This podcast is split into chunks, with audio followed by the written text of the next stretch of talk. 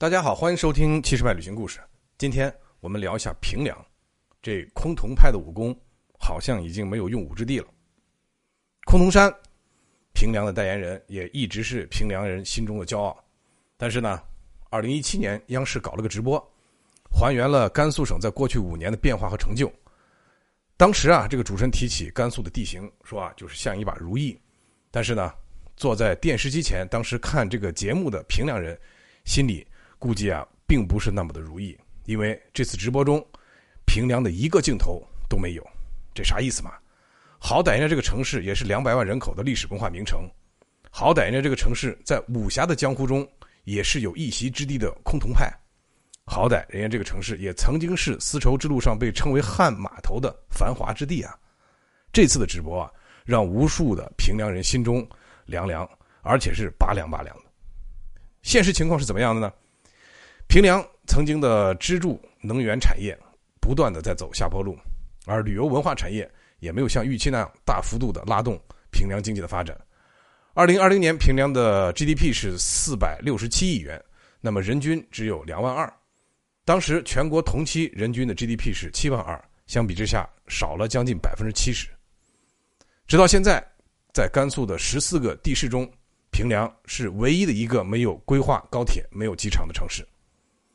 中国高铁规划的江湖里啊，好像一下子彻底遗忘了平凉这个崆峒派的这个选手。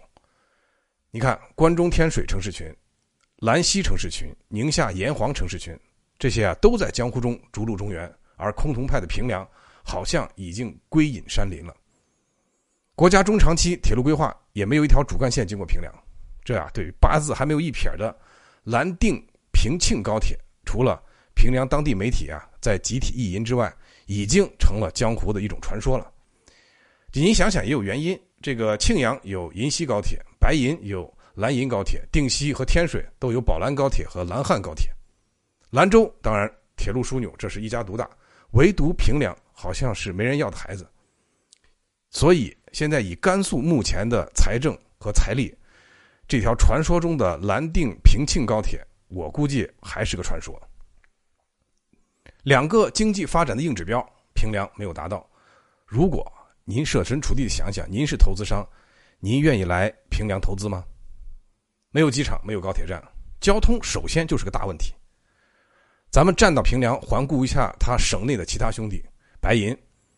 这白银啊，紧紧跟着老大哥兰州大树底下好乘凉。无论是一起搞科技创新，还是经济一体化，基本上一直跟着跑，而且跑的还相当快。无非是。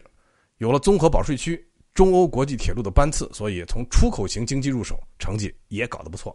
陇西市，这陇西城市名片就是中国药都，重点人家就发展的是中医药产业，举办了中药药材物流大会，还有中医药产业博览会等等。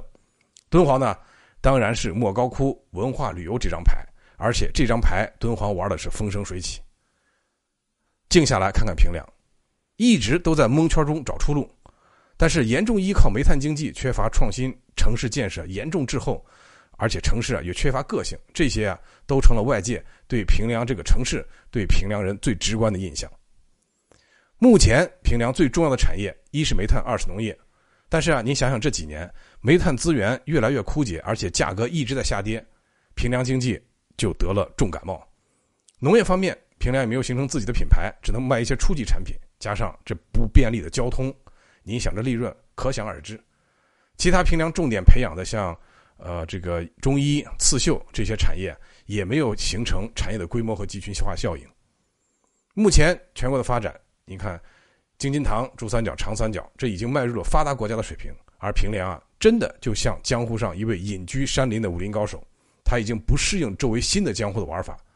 曾经同门师兄弟个个手持武林秘籍，宝鸡。这一个昔日的小城市，迅速发展成为 GDP 将近两千亿的大城市，还有一些新晋的高手、网红的高手，像西安、兰州、银川，江湖上已经小有名气。现在的平凉的崆峒派啊，要么继续归隐山林，要么就会彻底相忘于江湖。